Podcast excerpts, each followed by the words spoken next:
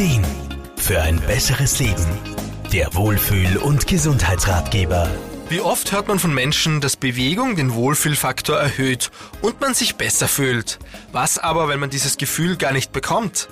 Wenn man sich durch Bewegung nicht besser fühlt? Die Grazer Physiotherapeutin Madeleine Steiner ist sich ganz sicher, dass dann einfach noch nicht die richtige Art der Bewegung gefunden wurde. Schon total oft habe ich bei mir selbst und auch bei ganz vielen meiner Kunden bemerkt, wie durch regelmäßige Bewegung der Stresspegel sinkt und die gute Laune wieder steigt. Da ist es dann ganz egal, was wir machen, Hauptsache unser Körper kommt in Schwung. Denn Laufen ist nicht einfach jedermanns Sache.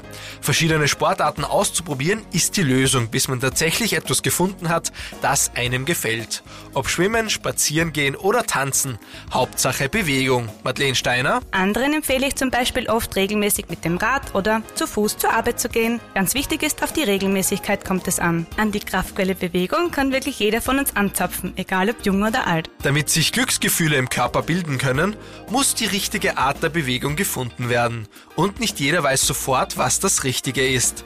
Deshalb gilt es, Geduld haben und ausprobieren.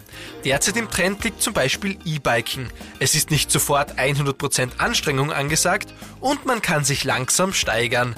Aber auch Tanzen ist für viele die passende Art der Bewegung. Gesang und Tanz regt nicht nur unser Immunsystem an, sondern pumpt unseren Körper voll mit Botenstoffen, die glücklich machen. Ich sag gern, singen und tanzen ist Balsam für die Seele. Laut, falsch, aber mit Begeisterung kann das schon einmal das Motto des Tages sein.